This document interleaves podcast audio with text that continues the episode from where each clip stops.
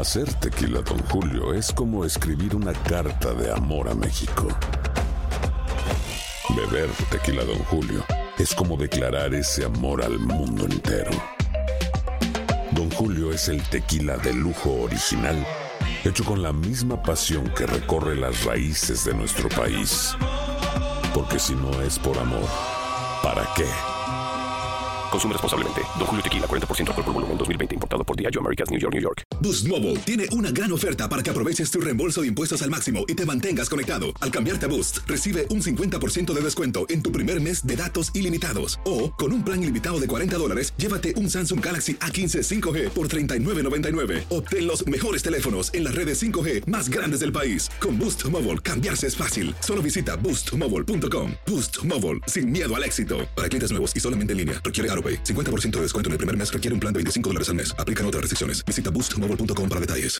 Familia querida de Univisión, aquí Lucero para decirles que no se pueden perder el gallo de oro. Lunes a viernes a las 9 por Univisión. El siguiente podcast es una presentación exclusiva de Euforia On Demand. A otra que le han empezado a caer cócteles Molotov y le han empezado a llover bombitas por alrededor que adelantan nada más y nada menos que el país se está preparando para la campaña política de 2020. Ustedes saben que aquí las campañas nunca se acaban. Pasan las elecciones y empiezan, al otro día empieza la campaña del, de la próxima elección. Pero ya estamos a mitad de este segundo año del cuatrienio y ya empieza a oler quiénes son los y quiénes van a ser los candidatos y quiénes pueden ser los candidatos de uno u otro partido. Y Carmen Yulín Cruz, la alcaldesa de San Juan, suena como una de las posibles aspirantes a la candidatura a la gobernación del Partido Popular Democrático porque es natural que suene para empezar, porque es hoy día, cuando hablamos ustedes y yo, la oficial de más alto rango electa por el Partido Popular en las pasadas elecciones. Así que desde ese punto de vista, pues ya por inclinación nada más de la importancia del puesto que ocupa como alcaldesa de San Juan, pues es natural que se le mencione, pero además por el papel protagónico que ella misma ha jugado y por las, eh, el comportamiento que ha tenido, que es el comportamiento de alguien que se está preparando para una batalla de candidatura a la gobernación en Puerto Rico.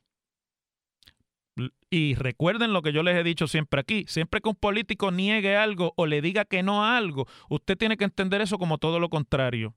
Y va a entender entonces qué es lo que está pasando.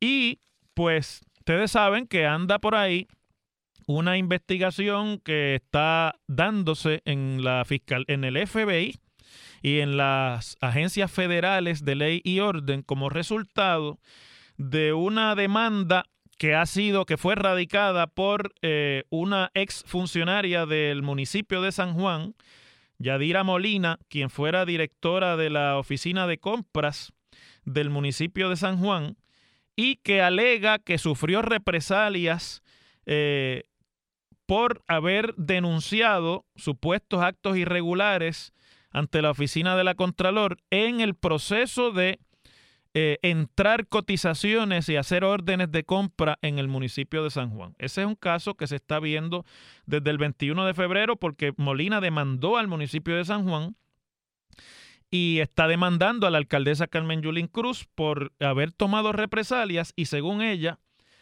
eh, fue objeto de represalias y persecución tras informar las irregularidades al secretario municipal que es, por así decirlo, la persona en la que se registran los documentos y lleva control de las transacciones municipales. Eso es un puesto que existe en todos los municipios, que se llama Magdiel Pérez González.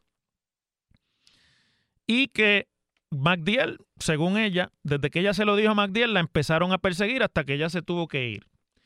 Ella lo que alega es que esperaban hasta tarde para entrar cambios de órdenes y para entrar cotizaciones que ya no había empleados allí y que siempre eran los mismos los que entraban y que siempre era a la misma compañía a la que se le otorgaba después la compra a una compañía que se llama BR Solutions Corporation y que pues la acusación aquí para dejar los tecnicismos, es que esto era un juego de pitcher y catcher entre McDiel y otro funcionario para beneficiar a esta compañía, a cambio de lo cual, aunque no lo dice ella así, pero uno tiene que entender que lo que se está implicando es que eso se traducía después en favores y donativos y, y respaldo económico a la campaña de la alcaldesa Carmen Yulín Cruz.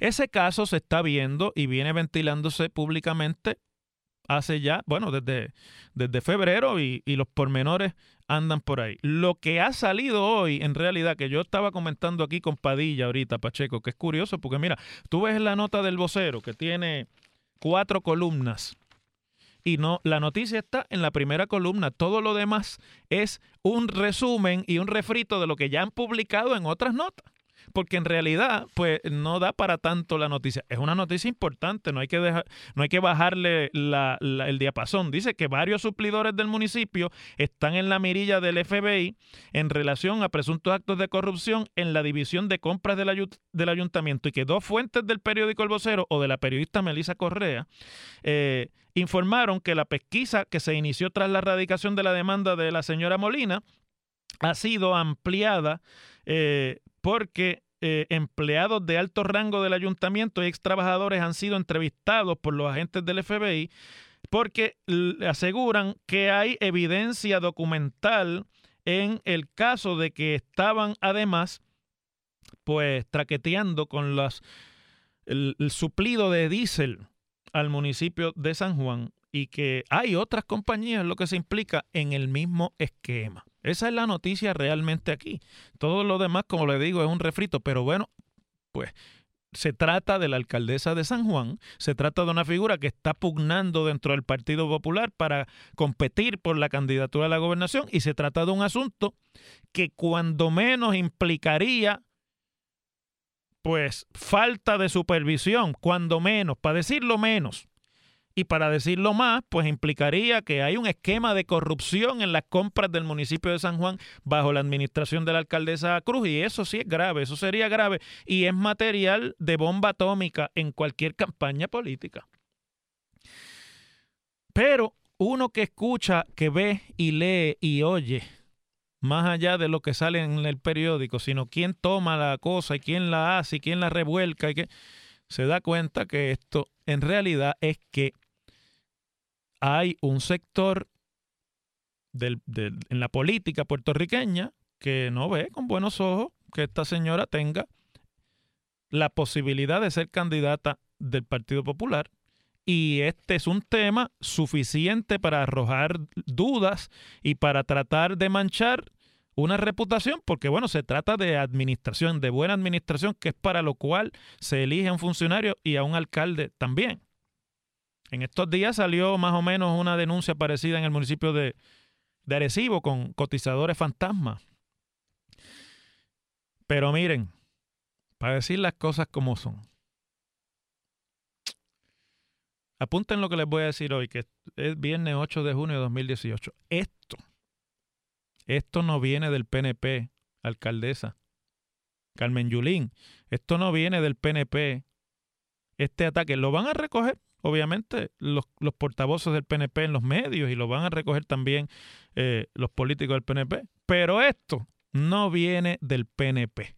En el Partido Popular hay una guerra muerte y Carmen Yulín está caliente con algunos sectores del Partido Popular por su actitud durante la administración de Alejandro, por las denuncias y por las críticas que hizo a la, a la administración de Alejandro. Y hay un sector de la, de la vieja guardia y del corazón del rollo del Partido Popular que la odian.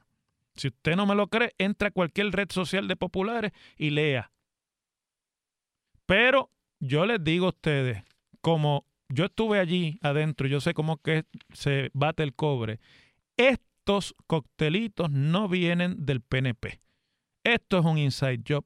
En el, en el caso político, esto viene de adentro. Las cosas como son. El pasado podcast fue una presentación exclusiva de Euphoria On Demand. Para escuchar otros episodios de este y otros podcasts, visítanos en euphoriaondemand.com. Dicen que traigo la suerte a todo el que está a mi lado. Y esa es mi mala fortuna. Basada en el clásico de Juan Rulfo, llega Univisión, El Gallo de Oro. Supongamos que la caponera puede inclinar la suerte a quien ella quiera. ¿Estás tardando en conquistarla? Con Lucero, José Ron y Plutarco Asa. Este gallo me está cambiando la vida. En una historia legendaria de amor y azar. No trates de cambiarme, no lo vas a lograr. El Gallo de Oro, lunes a viernes a las 9 por Univisión.